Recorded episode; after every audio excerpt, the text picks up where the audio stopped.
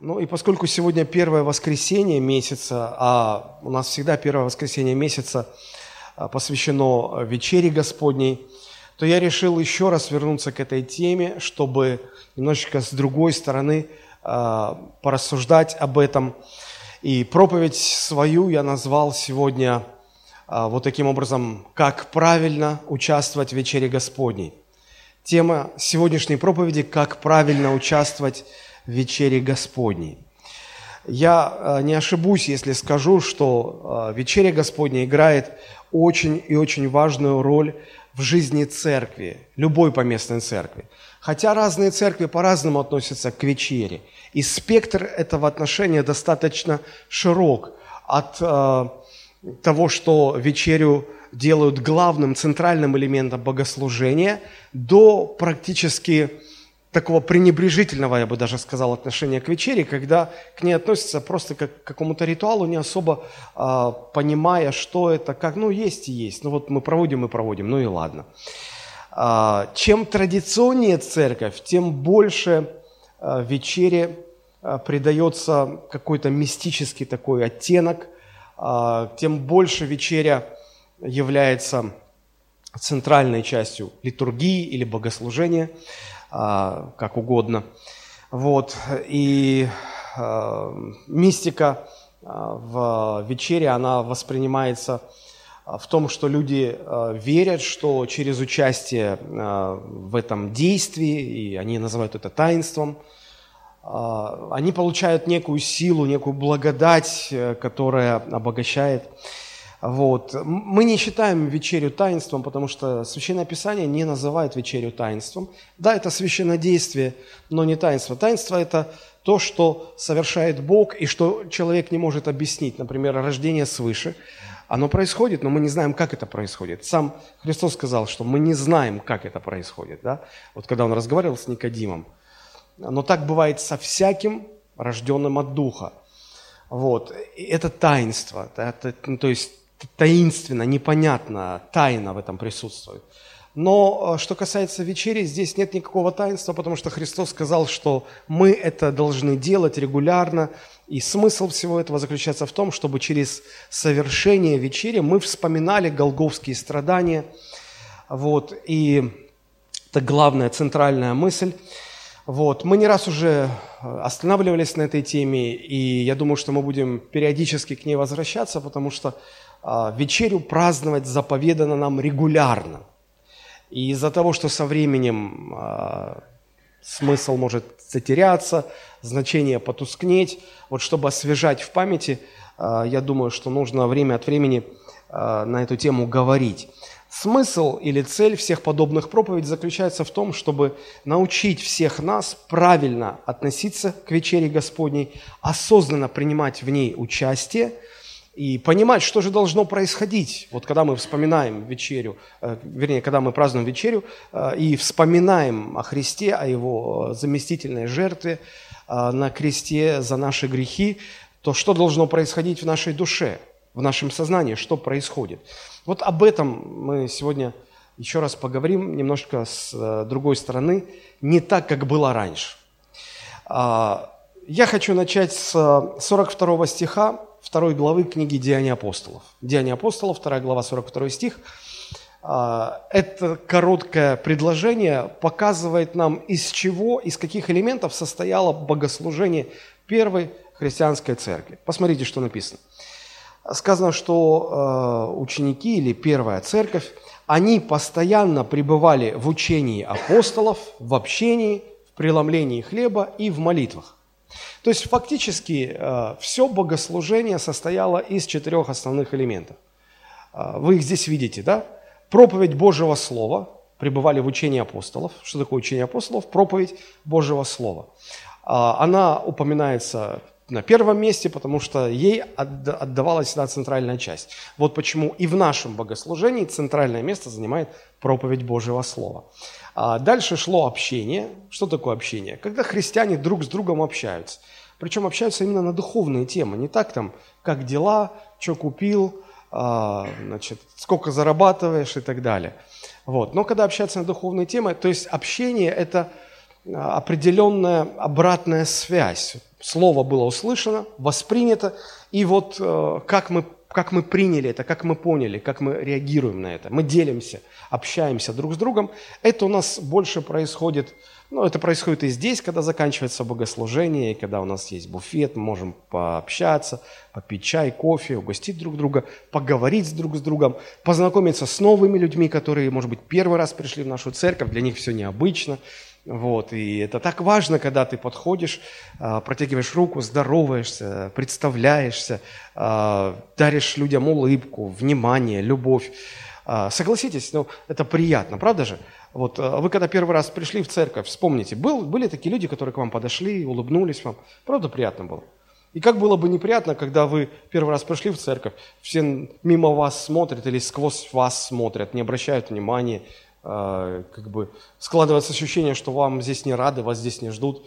Общение это очень важно, но больше всего общения происходит на собраниях домашних групп или домашних церквей, как мы их называем, когда там действительно там этому уделяется центральное место.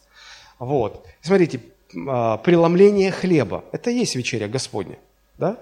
И молитвы, куда же без них – так вот, если посмотреть, э, все богослужение состоит из этих четырех элементов.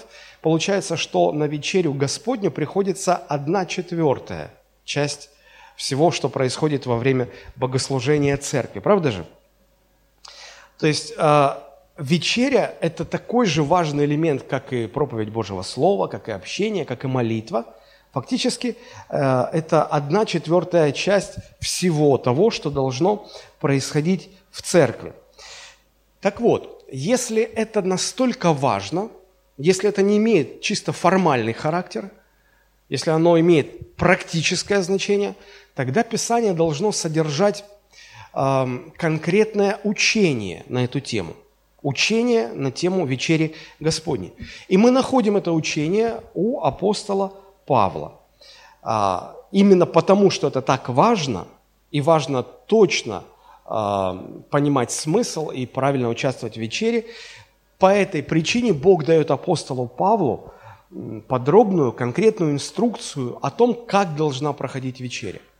И апостол Павел записывает эти слова в первом послании к Коринфянам в 11 главе с 23 по 34 стихи. Этот отрывок будет у нас сегодня центральным местом Писания нашей проповеди. Вот.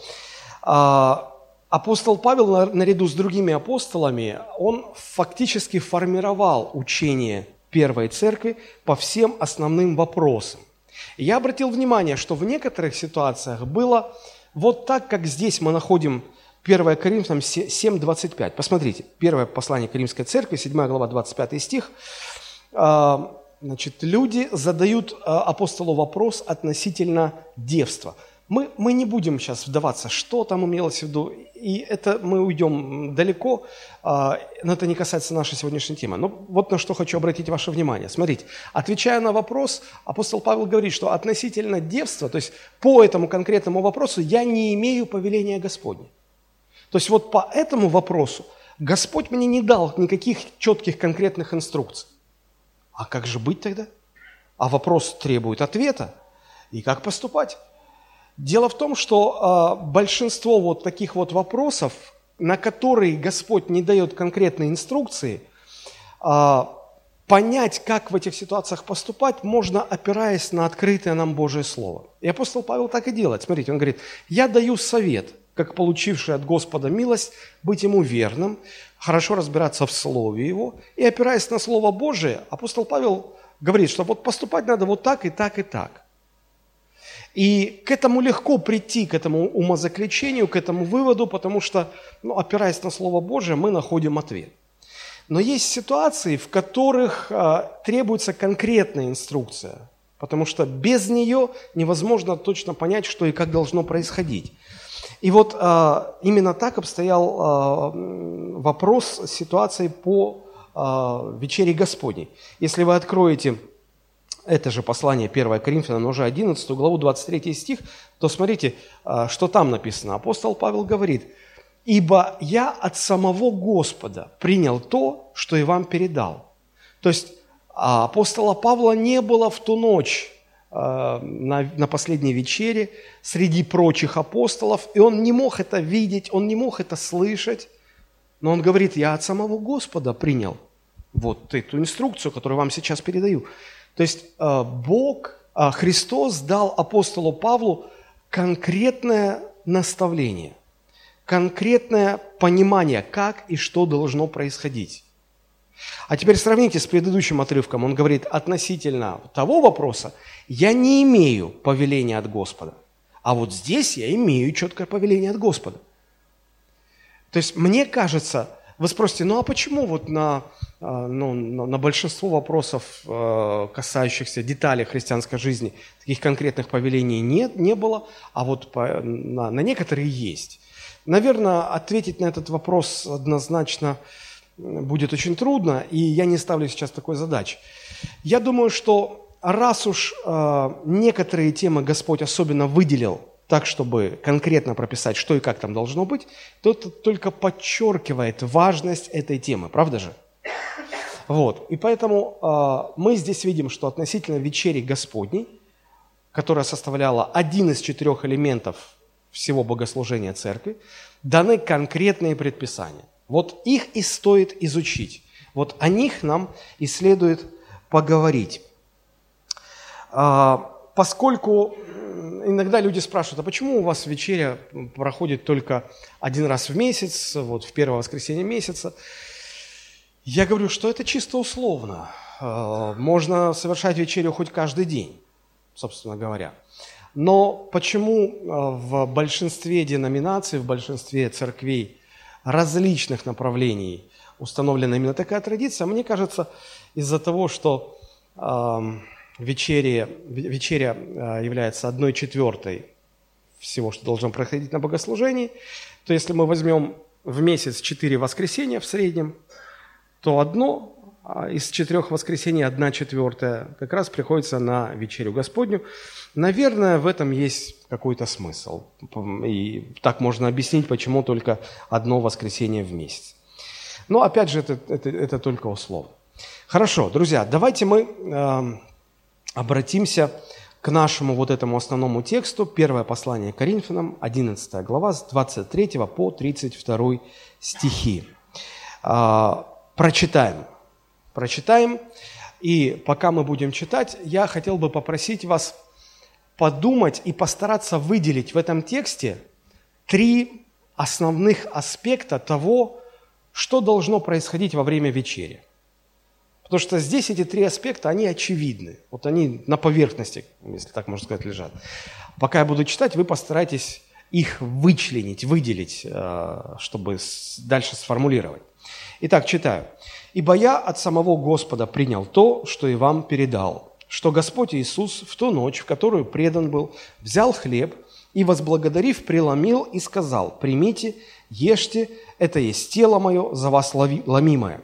Сие творите в мое воспоминание». Также и чашу после вечери и сказал, «Сия чаша есть новый завет в моей крови. Сие творите, когда только будете пить, в мое воспоминание». Ибо всякий раз, когда вы едите хлеб сей и пьете чашу сию, смерть Господню возвещаете, доколе Он придет. Посему, кто будет есть хлеб сей и пить чашу Господню недостойно, виновен будет против тела и крови Господней. Да испытывает же себя человек, и таким образом пусть ест от хлеба сего и пьет из чаши сей. Ибо кто ест и пьет недостойно, тот ест и пьет осуждение себе, не рассуждая о теле Господнем. Оттого многие из вас немощны и больны, и немало умирает. Ибо если бы мы судили сами себя, то не были бы судимы. Будучи же судимы, наказываемся от Господа, чтобы не быть осужденными с миром. Какие три вещи вы здесь видите? Вот три главных момента, которые должны присутствовать в вечере Господней. Первое, что я здесь вижу, а, Христос говорит, а, чтобы мы это делали в воспоминание, и мы, восп... мы вспоминаем что? Страдание Его, смерть Его. То есть фактически мы вспоминаем Его искупление. И апостол Павел подчеркивает еще эту мысль словами, говоря, что всякий раз, когда мы это делаем, мы смерть Господню возвещаем – Но не просто смерть, вот Господь умер. Этими словами, Христ, этими словами апостол Павел говорит, что мы возвещаем Христово искупление. То есть первое, что должно происходить во время вечери, мы э, возвещаем искупление Христова. Мы исповедуем Христово искупление. Это первая часть. Второе, что мы здесь видим, смотрите, э, здесь а, здесь мы видим призыв, обращенный к каждому, кто участвует в вечере. Да испытывает же себя человек, да, а, и таким образом пусть участвует. И он говорит, ибо если бы мы судили сами себя, в чем испытание заключается? В том, чтобы судить самого себя. А как это судить? Посмотреть, может, есть в моей жизни какой-то грех – может, есть что-то во, во мне неправильное, что не угодно Богу, но я сам себя за это не сужу, не осуждаю. Таким образом, мы видим, что э, в вечере Господней, помимо того, что мы э, совершаем исповедание искупления, это также место для исповедания наших грехов. Это место исповеди, место покаяния, место очищения своего. Ибо если бы мы судили сами себя, то есть мы должны это делать во время вечери, осудить свой грех, исповедать его, получить прощение. Это второе, что происходит во время вечери. И третье, что происходит во время вечери, смотрите, здесь сказано, не рассуждая о теле Господнем. А как, как рассуждать? Мы участвуем в вечере, и при этом нам нужно рассуждать о теле э, Господнем. Но э, смысл здесь заключается в том, чтобы мы осознав, участвуя в вечере, осознавали свою принадлежность ко Христу, что мы Его, и мы принадлежим к Его телу, к Его церкви. Ощущение, осознание принадлежности своей. То есть вот эти три аспекта. Исповедание Христова искупления, а, исповедь своих грехов и а, понимание, осознание своей принадлежности ко Христу и к Его церкви. Вот а, об этих трех вещах я хотел бы немножечко подробнее поговорить, потому что фактически эти три элемента, они должны быть а, в вечере Господней. Вот эти вещи должны происходить с нами во время нашего участия в вечере Господней. Итак, начнем с первого аспекта. Да? Участвуя в вечере, мы фактически совершаем исповедание Христова искупления. Само слово исповедание, понятно или не очень? Исповедовать. Что это значит? Исповедовать а, в греческом оригинале это слово, оно означает согласиться с тем, что кто-то сказал. В данном случае согласиться с тем, что сказал Бог. Исповедать грех – это значит согласиться, что сделанный мною поступок Бог расценивает как грех. И я соглашаюсь, что это грех, я не отрицаю. И признаюсь, и прошу, чтобы Бог меня простил. Вот, значит, э, это исповедать свой грех. То есть, исповедуя что-либо, я соглашаюсь с Богом э, в содержании того, что исповедую. Понимаете? Когда я исповедую искупление, я соглашаюсь с тем, что я нуждался в искуплении, я принял его, и сегодня я искуплен Иисусом Христом. А, вы спросите, а в чем смысл этого искупления? И Пастор, где ты это все видишь? Ну, я попытаюсь объяснить. Смотрите, э, если мы возвращаемся к нашему основному тексту с 23 стиха, то мы видим следующие слова. Э, апостол Павел пишет, «Ибо я от самого Господа принял то, что вам передал, что Господь Иисус в ту ночь, которую предан был, взял хлеб и, возблагодарив, преломил и сказал». А теперь смотрите внимательно, что сказал Христос. Он сказал, «Примите этот хлеб, ешьте, это есть тело мое». А теперь внимание – за вас ломимое. Суть искупления заключается в том, что кто-то должен был заплатить, но за него платит другой. И вот этот элемент мы здесь видим. Христос говорит, это, э, это ваши грехи, это вы должны были по своим грехам платить. Но Он говорит, что я за вас заплатил своей смертью. Я это сделал за вас, вместо вас. А, смотрите, а, искупление или выкуп всегда предполагает, что кто-то платит за кого-то. И Христос эту мысль подчеркивает. Он говорит, я умер за вас, вместо вас. Далее он говорит о Новом Завете, потому что Новый Завет построен как раз на искуплении, на, э, на том, что Христос пролил свою кровь для того, чтобы мы были спасены. Далее э, здесь написано «смерть Господню возвещаете». Что это означает? Смерть Господню возвещаете.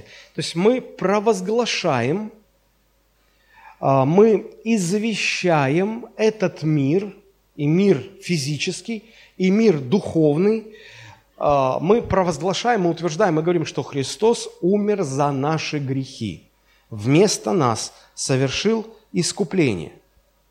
Вот это и есть провозглашение или исповедание искупления Христова. Очень часто верующие считают, что вечеря Господня – это что-то такое закрытое. И некоторые церкви делают закрытые собрания, куда не пускают веру, неверующих, а только для своих. Вот у нас вечеря Господня. Но мне кажется, что в вечере Господней есть элемент евангелизационного характера – если мы говорим, что мы смерть Господню возвещаем, должны быть кто-то, кто бы слышал это возвещание. Возвещение, да? Когда глашатай выходит и говорит, слушайте, люди, там указ короля. То есть это же для того, чтобы все слышали.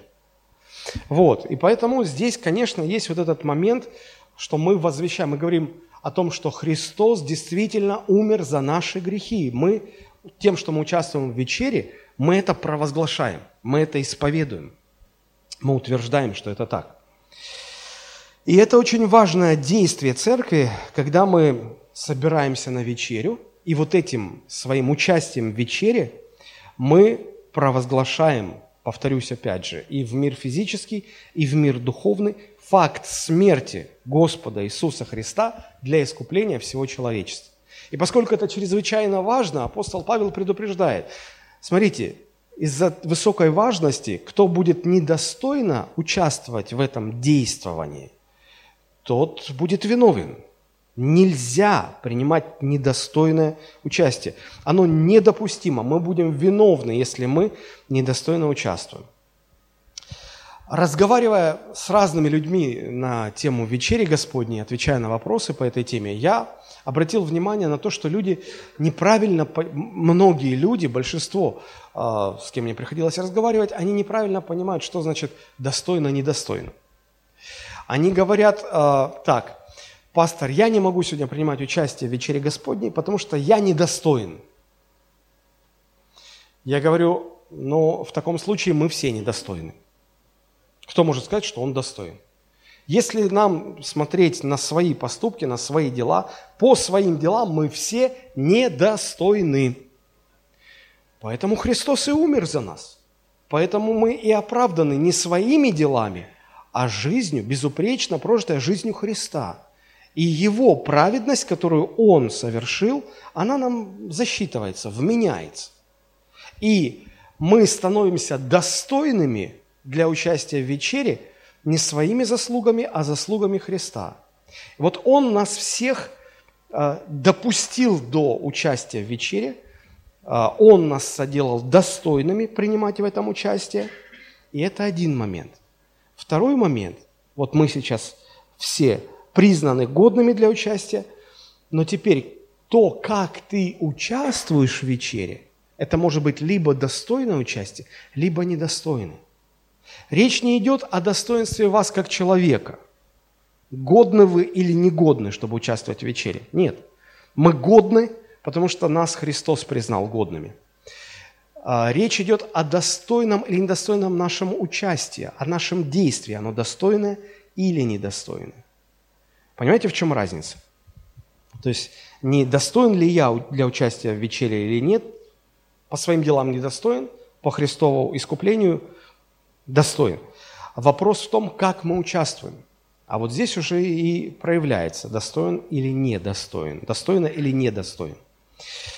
А, повеление а, вспоминать жертву Христа или искупление Христова а, было установлено самим Иисусом Христом на последней вечере, за день до Пасхи, когда Христос, Он сказал, я очень хотел с вами праздновать Пасху, но если бы мы праздновали в тот же день, когда и весь остальной народ, я не смог бы, потому что в этот день меня должны распять.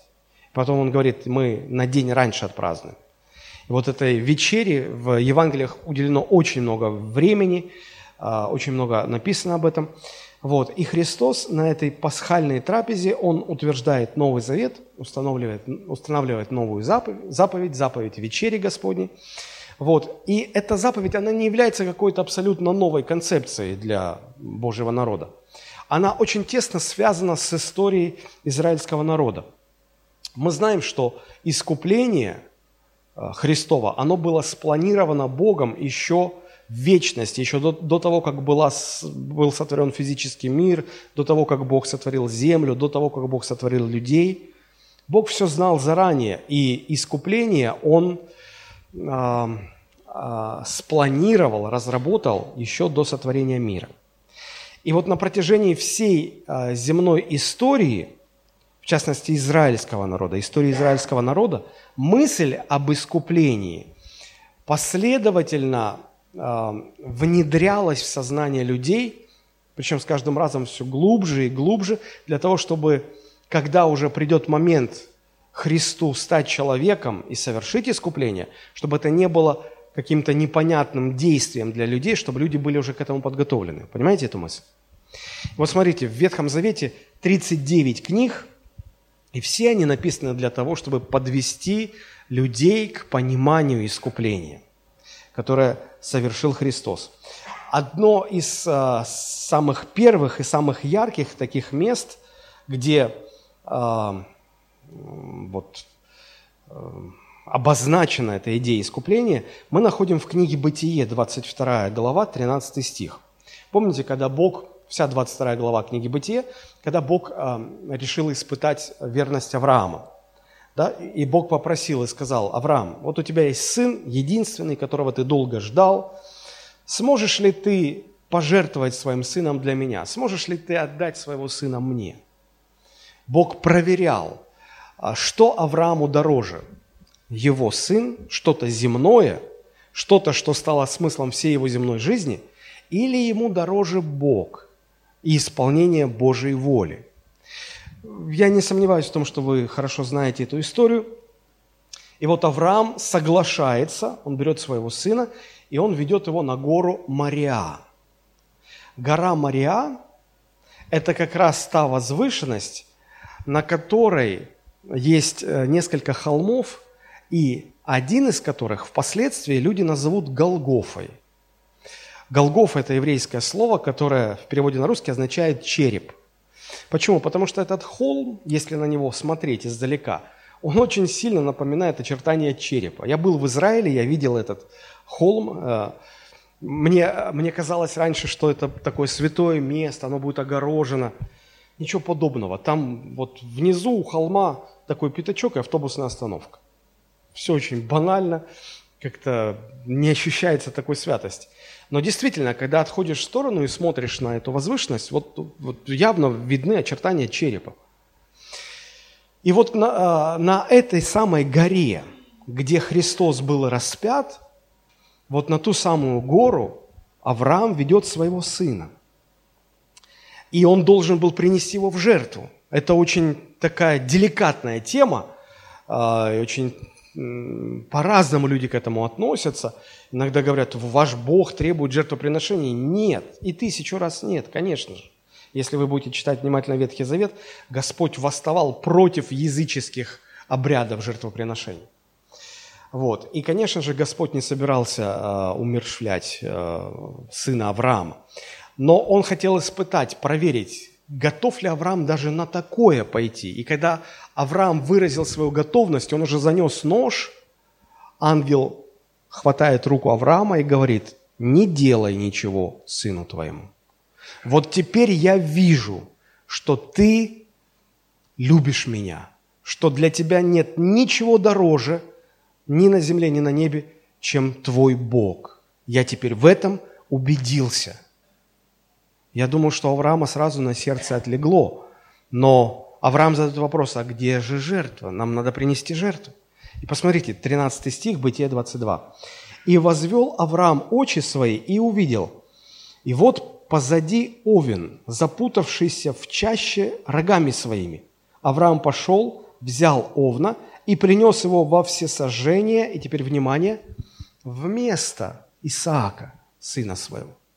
Вместо это а, указывало на ту жертву, которую должен был принести Христос, когда Бог отдал своего Сына вместо людей, вместо всего человечества.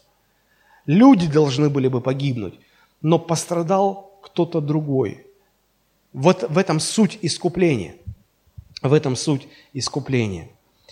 А, и это за две тысячи лет до того, как Христос умер на том же самом месте. То есть Господь начинает вкладывать в сознание людей эту мысль об искуплении, что однажды это произойдет. Дальше в истории мы видим Пасху иудейскую, когда вместо первенцев умирал пасхальный ягненок. Это книга Исход, 12 глава, 13-14 стихи. Посмотрите. И будет у вас кровь знамением на домах, где вы находитесь, и увижу кровь, и пройду мимо вас. И не будет между вами язвы губительной, когда буду поражать землю египетскую. И да будет вам день сей памятен, празднуйте в онный праздник Господу во все роды ваши, как установление вечное, празднуйте его. Смотрите, здесь опять два момента – уже здесь добавляют, здесь не только говорится об искуплении, но здесь также повелевается регулярно вспоминать это и, вспоминая, праздновать. В чем состояла идея искупления здесь? А, Бог сказал, что вот последняя десятая казнь против а, фараона, против Египта, потому что фараон отказывался отпустить израильский народ э, из рабства. И тогда Бог сказал, я тогда совершу десятую казнь. Я пройду по всем городам египетским, и я поражу первенца в каждом доме Египта. Умрет э, значит, от человека до скота, всякий первенец. Вот кто в семье первый родился, умрет. Кто в стадии первый родился, там вол, козел, овца, пер, первенец умрет. И Бог говорит евреям, а вы, чтобы у вас этого не было, вы возьмите из стада своего ягненка, однолетнего, без пятна и порока. И вам нужно будет его заколоть и его кровью помазать косяки и прикладины дверей. Он умрет вместо ваших первенцев. Он умрет вместо ваших первенцев. И мы знаем историю иудейской Пасхи, так оно действительно все и произошло. И вот здесь не только присутствует идея искупления, но здесь еще добавляется идея того, чтобы праздновать это для регулярного э, воспоминания об этом событии. Это очень важно, очень интересно.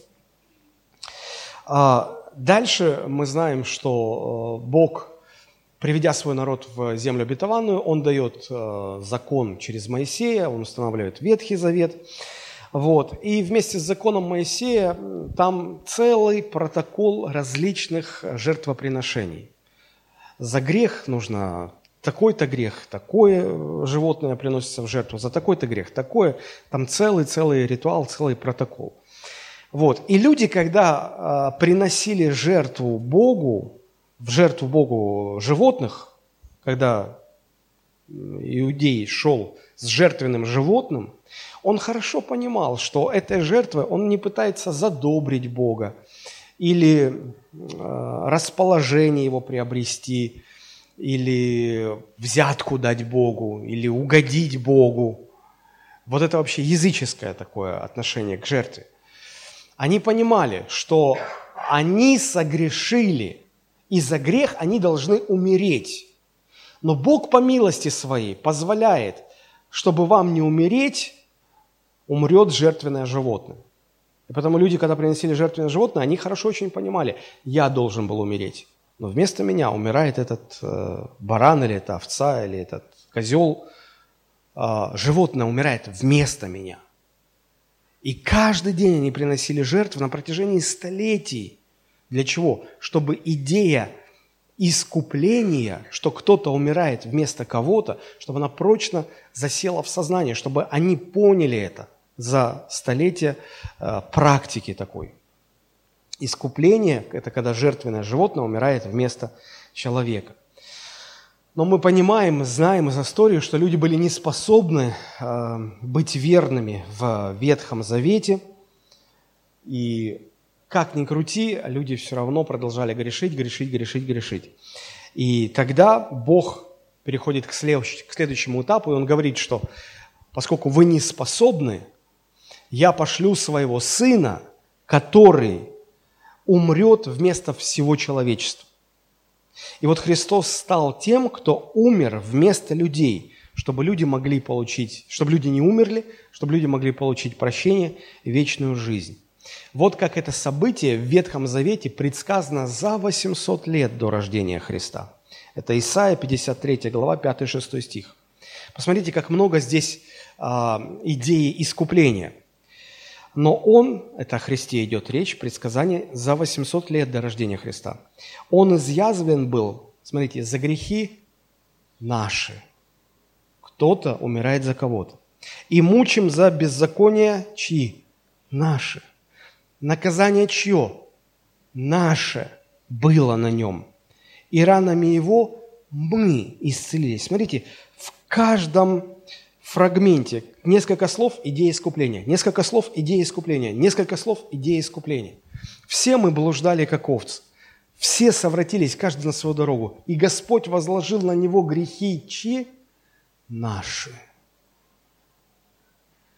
Эта идея постоянно, постоянно внедрялась в сознание людей, что будет искупление. Суть искупления в том, что мы все повинны перед Богом, и все должны умирать но вместо нас умирает Божий Сын.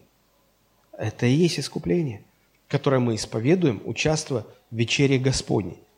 И потом дальше история разворачивается, значит, э, э, начинает пророчествовать пророк Иеремия. Посмотрите, в 31 главе книги пророка Иеремии, 31, 32, 33 стихи, там речь идет уже о Новом Завете – на, на, на основании э, который будет основываться на искуплении. Смотрите, читаю. «Вот наступают дни, говорит Господь, когда я заключу с Домом Израиля и с Домом Иуды Новый Завет. Не такой, какой я заключил с отцами их в тот день, когда взял их за руку, чтобы вывести из земли египетской. Тот завет они нарушили, хотя я оставался в союзе с ними. Но вот завет, который я заключу с Домом Израилевым после тех дней. Вложу закон мой во внутренность их, на сердцах их напишу его, и буду им Богом, они будут моим народом. То есть пророк Иеремия идет дальше, он не просто говорит об искуплении, он говорит, что на основании этого искупления Бог заключит новый завет, принципиально новый. И вот когда мы читаем слова апостола Павла, также и чашу после вечери сказал, «Сия чаша есть новый завет», или если мы вспомним э, евангелистов, которые описывали последнюю вечерю, когда Христос встал посреди учеников, взял чашу с вином и говорит, "Эта чаша – новый завет в моей крови, то это не была какая-то новая совершенно концепция для учеников. Когда они услышали Новый Завет, они хорошо понимали, о чем идет речь. Им сразу вспоминалась 31 глава пророка Иеремии. Они понимали, они видели это на протяжении всей истории – и для них начинало доходить то, что Бог на протяжении веков вкладывал, вкладывал, вкладывал в сознание своего народа. То есть Новый Завет становится возможным на основании искупления Божьего Сына, и Христос, учреждая вечерю, а, подчеркивает эту мысль, и мы видим, как Бог последовательно, шаг за шагом, эту мысль внедряет, раскрывает, углубляет, чтобы люди хорошо это поняли, что, по крайней мере, чтобы в рамках еврейского народа эта, эта концепция была воспринята.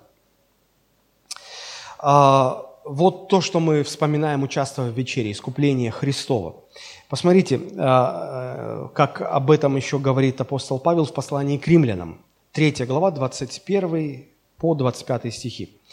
Ныне, независимо от закона, явилась правда или праведность Божья, о которой свидетельствуют законы, пророки, праведность Божия через веру в Иисуса Христа во всех и на всех верующих. Ибо нет различия, потому что все согрешили и лишены славы Божией, получая оправдание даром по благодати Его. Как? Искуплением во Христе Иисусе, которого Бог предложил в жертву умилостивления в крови Его через веру для показания праведности Его в прощении грехов, соделанных прежде. Мы получаем оправдание через искупление Христова. Через искупление. Через искупление. Буквально эти слова здесь стоят. И вот э, посмотрите, э, в этом искуплении есть определенный объединяющий фактор. Мы читаем, Прав, праведность Божия через веру в Иисуса Христа во всех и на всех верующих, ибо нет различия, потому что согрешили все. Смотрите, а, мы спасаемся искуплением Христовым одинаково. Вы скажете, ну, а, а, смотрите, есть же высоконравственные люди, интеллигенция, там, профессоры – которые с женами там на «вы» общаются, а, которые там, ну вот все, они такие, они нравственные, интеллигентные, высокоморальные люди, да? Казалось бы, ну, они вообще там ничего не грешат никак. И есть вообще такие, ну, отпетые мошенники, негодяи, на которых клеймо негде ставить. И вот Писание говорит, что и те, и другие перед Богом негодны, одинаково негодны. И поэтому оправдание и те, и другие получают одинаково через э, искупление Иисуса Христа. И поскольку в вечере Господней мы это вспоминаем, искупление, то и в самой вечере есть некий уравнивающий, объединяющий всех нас, разных людей, фактор. Кто-то пришел ко Христу, э, ни разу не изменив жене, никогда не кололся наркотиками, даже водку никогда не пил. Кто-то пришел э, конченным алкоголиком, умирающим наркоманом, э, блудником с многолетним стажем. Мы все разные, но благодаря искуплению Христову, как написано, смотрите, правда Божия через веру во Христа во всех и на всех верующих. В этом мы едины. Как искупление нас всех объединило, так и вечеря, как отражение искупления, объединяет нас всех таких разных людей. Само слово «искупление», взятое из юридического лексикона, а, в греческом языке это, этим словом пользовались, когда речь заходила об экономических расчетах, о транзакциях между контрагентами. Это я сейчас не ругаюсь. А, люди с экономическим образованием понимают, о чем идет речь. Вот. В частности, когда речь заходила о выкупе рабов – то там употреблялось это слово «искупление». И апостол Павел берет именно это слово, чтобы показать, что Бог сделал для нас, что Он выкупил нас, выкупил из рабства, греха и смерти, выкупил, выкупил через смерть своего Сына. Вот вдумайтесь в эти слова. «Сия чаша есть новый завет в моей крови». То есть речь идет о принадлежности к Новому Завету о том, что мы участники в этом Новом Завете. И когда сказано «смерть Господню возвещаете», то есть своим участием в вечере мы делаем публичное заявление. Мы говорим, мы признаем, что мы все были грешники, что мы все нуждаемся в искуплении Христовом, и мы приняли это искупление, и мы оправданы искуплением, и мы стали участниками Нового Завета на основании искупления Христова. Вот это первое, что должно происходить.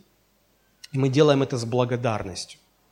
А, есть греческое слово, которое буквально является, ну, вернее, есть русское слово, которым обозначается а, вечеря Господня, Евхаристия. Вот в православной церкви часто называют Евхаристия.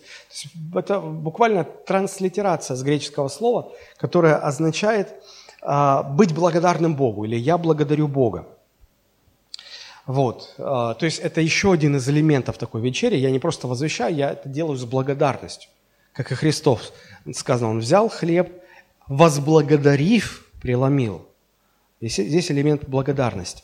Вы скажете, ну хорошо, понятно, что первый вот этот аспект, да, а, что должно происходить в вечере Господней, мы должны совершить это исповедание – Христова искупления. А как практически это все?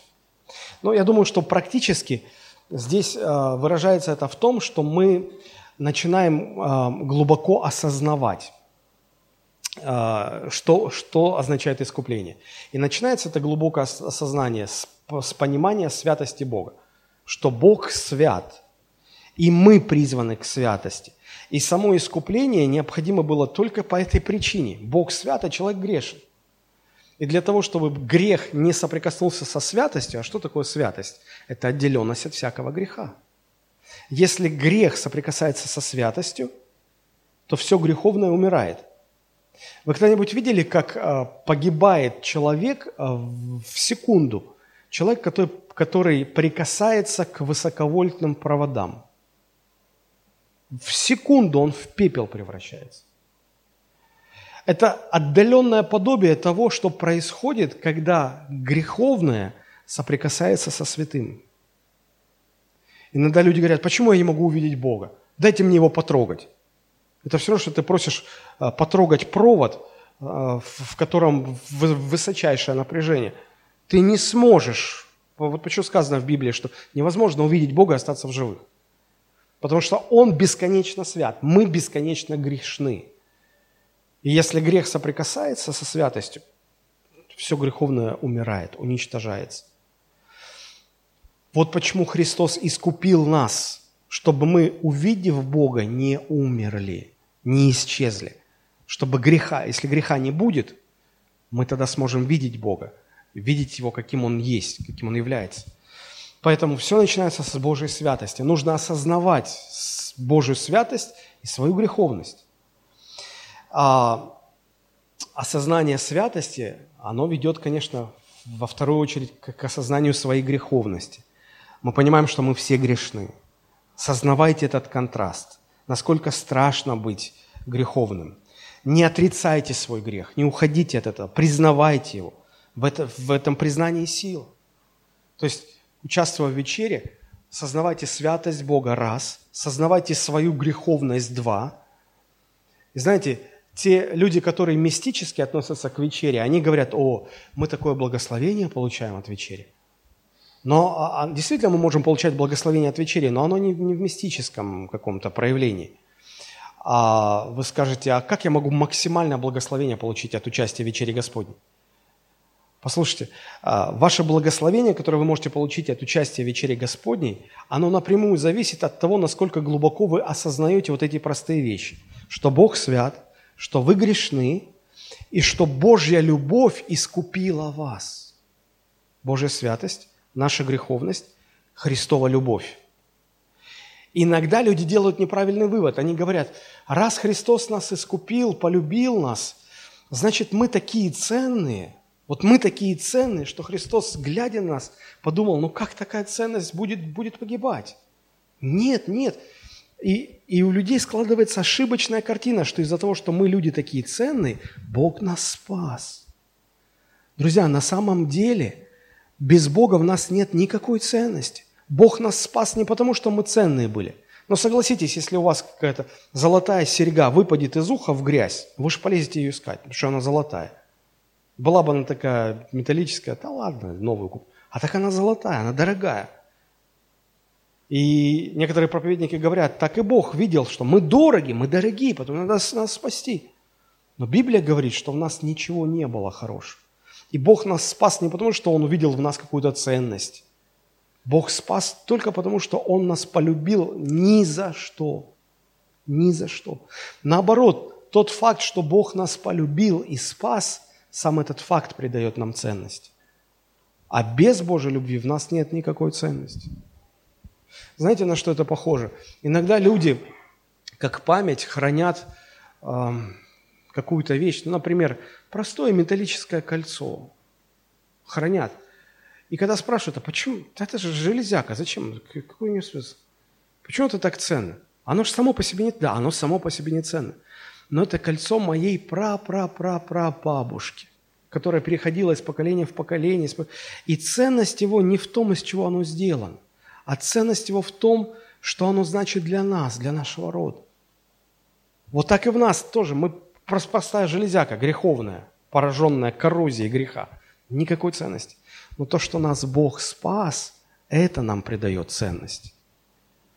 И э, мы не только осознаем святость Божию, свою греховность, любовь Божию, которая нас искупила, мы также начинаем сознавать, что жертвы Христовой вполне-вполне достаточно для того, чтобы нас спасти. Посмотрите, как написано Евреям 10.14.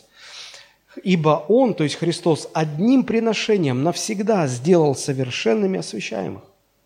Будьте уверены, что это, этого достаточно. Больше ничего не нужно делать. Но наша э, внутренняя религиозность, она пытается все время что-то прибавить к жертве Христа. О, я буду, я буду поститься каждый месяц по 10 дней. Это не, не, это не, не сделает тебя более святым, более спасенным. Богу это не нужно. Бог уже все сделал для того, чтобы ты был спасен. Просто прими это, поверь. Нет, я, я не буду есть мясо. Я помню, я когда уверовал, сколько во мне глупости было. Я пастору сказал, э, пастор, я, я ради Господа, я не буду есть мясо. А я работал переводчиком, и меня приглашали все время, э, ну, гости и гостей в ресторан, кормят, шашлыки и все. А, а я уже сказал, что я мясо не ем. Я сижу и думаю, что я сказал, что я мясо? Они все едят. Я так смотрю, пастор, ну он мудрый человек, он а, еле сдерживается, чтобы не сказать, какой же ты дурак. Ну, Христос уже все, не нужны все вот эти, тебе нечего добавить к жертве Христа. Ее вполне достаточно, не надо чего-то от себя тяну какую-то добавлять.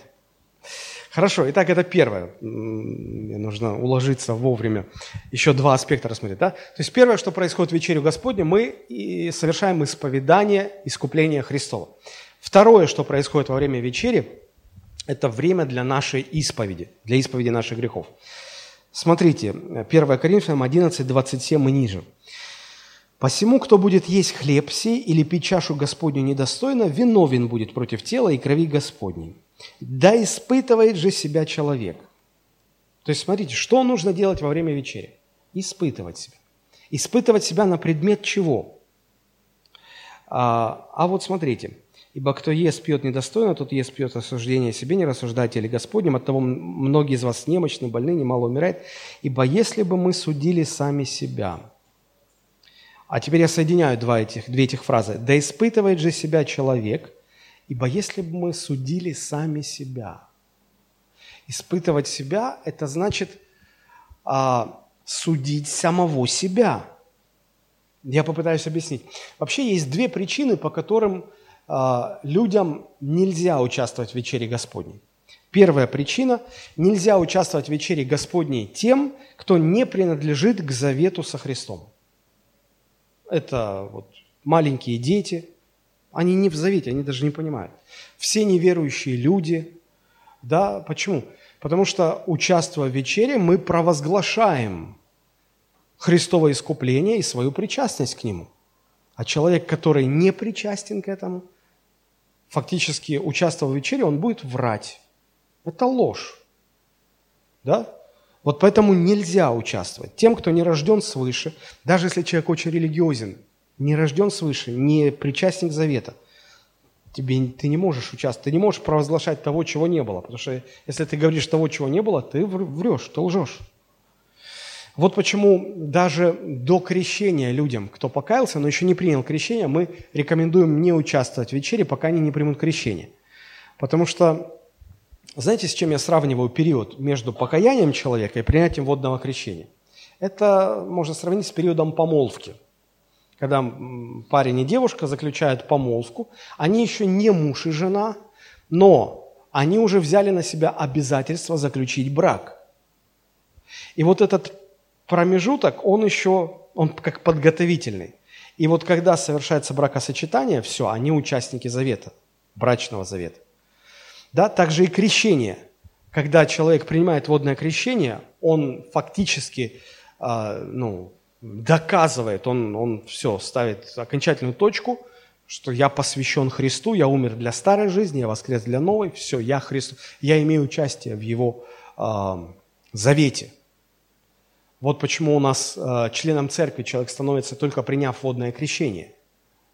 И только приняв водное крещение, э, можно участвовать в вечере Господней.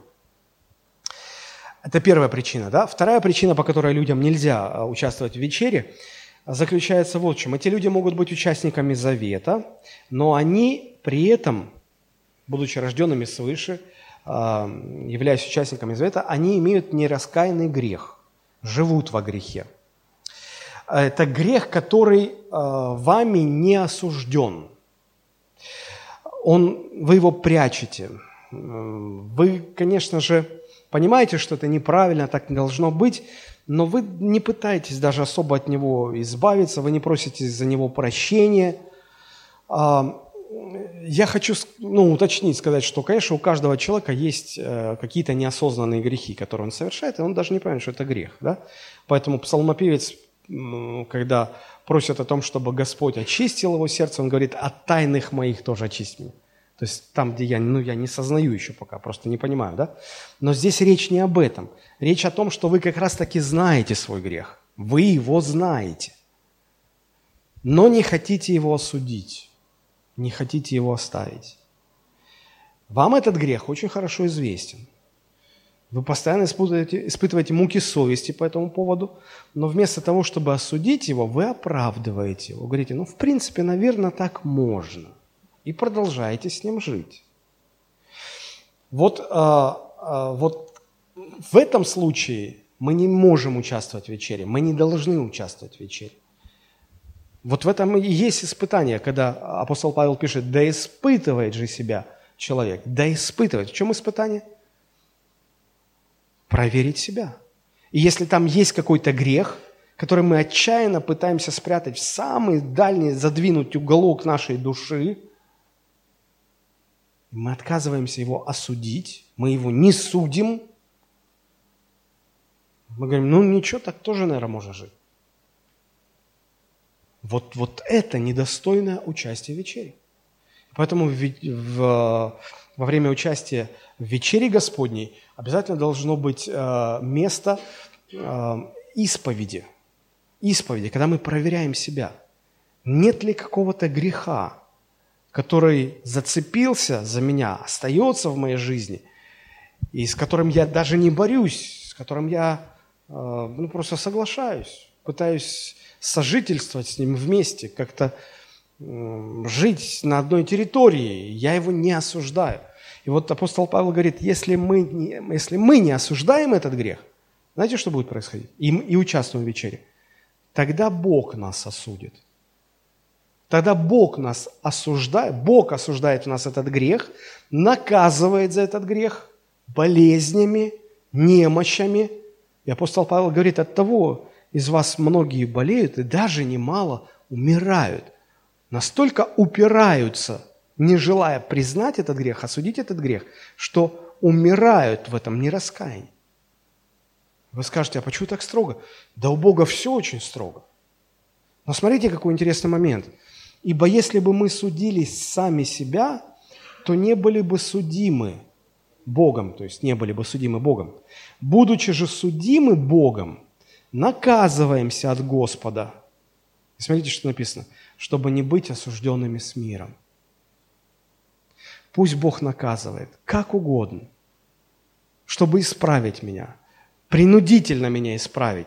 Только бы мне не попасть вот в ту категорию – когда весь неверующий мир будет осужден, они вот точно пойдут в ад. Вот только бы мне вместе с этими людьми, вместе с этой компанией, только бы мне не попасть под осуждение. А Бог пусть меня наказывает. Пусть я даже умру от Божьего наказания, но я пойду на небо. Я не пойду со всем осужденным миром в ад. Я пойду на небо. Понимаете, насколько это важно? Потому что если это периодически не делать, ну это как техосмотру машины. Да, можно, ну, просто, как сказать это, Ой, не обращать внимания на то, что там в инструкциях везде написано, что каждые 10 тысяч километров или каждый год нужно проходить техосмотр, можно на все это не обращать внимания, ездить год, два, три, четыре, пять лет. Все равно там что-то выйдет из строя, там что-то заклинит что-то будет не так, долго вы не продержитесь. Вот так же без вечери Господней, если не понимать, что участие в вечере Господней предполагает исповедь мою. Предполагает, что я должен проинспектировать свою жизнь. Это как техосмотр. Остановись, проанализируй свою жизнь. Может, тебе там масло надо поменять, ремень заменить, генератора, жиклеры продуть, свечи поменять, в голове что-то поменять, в жизни что-то поменять. Ну так признай это, поменяй, не упирайся, не сопротивляйся. Вот что должно происходить во время вечери. Участие в вечере – это не только исповедание искупления, это еще и время, чтобы исповедать свои грехи, очистить свою совесть. Это очень серьезно. Это время исповеди и время очищения. И третье, что, как я уже говорил, третий аспект, что должно происходить во время вечери Господней, а, это исповедание причастности ко Христу и Его Церкви. Это третья составляющая. Посмотрите. Это немножечко раньше, в 10 главе, 1 Коринфянам, 10 глава, 16-17 стихи. Когда апостол Павел обращается тоже к теме вечери Господней, он говорит, чаша благословения, которую благословляем, не есть ли что? Приобщение. А что такое приобщение? Приобщиться, быть причастным. То есть, когда мы пьем чашу благословения, которую благословляем во время вечери, что это как не причащение? Почему, почему вечеря еще называется причастием?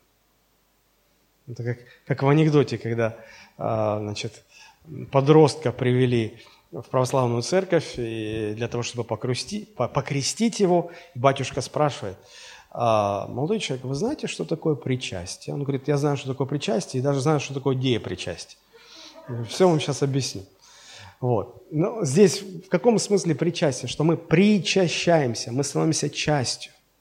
Да? Мы осознаем свою причастность крови Христовой. Хлеб, который преломляем, не есть ли приобщение или причащение тела Христова. То есть мы осознаем свою причастность к телу Христову, то есть к церкви. А в 11 главе сказано, не рассуждая о теле Господнем, то есть не сознавая своей причастности к церкви, ко Христу. То есть Участвуя в вечере, мы не только исповедуем Христово искупление, это не только время для нашей исповеди, это еще и время, чтобы нам осознать, что я принадлежу Христу и принадлежу Его церкви. Я часть Божьего народа. Поэтому и называется это причастие. Мы должны понимать, что христианство – это не религия одиночек. Мы все спасаемся, конечно, индивидуально – но дальше христианской жизни невозможно жить, если ты один. Как когда-то сказал Клайв Стейплз Льюис, он говорит, две вещи нельзя делать в одиночку. Нельзя в одиночку жениться, и нельзя в одиночку быть христианином. Аминь. Так вот, без, без этой причастности к церкви не, невозможно христианство. И важно понимать, что мы не только часть поместной церкви, мы часть вселенской, мы причастны ко вселенской церкви в, во всех странах мира – более того, мы причастны э, ко Вселенской Церкви э, прошлых веков. Более того, мы причастны ко Вселенской Церкви будущих веков. Те люди, которые еще в будущем родятся, спасутся и присоединятся к Церкви Христовой.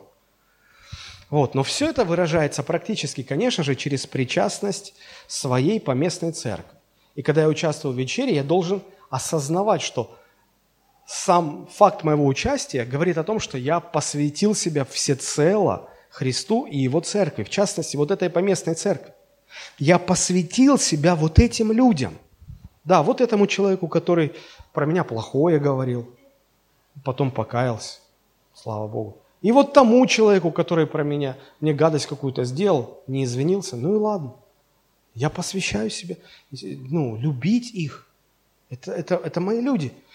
И иногда, а, знаете, вот как а, профессиональная деформация у пасторов, а, сталкиваясь с разными, с разными людьми, и обычно к пастору приходит никогда хорошо.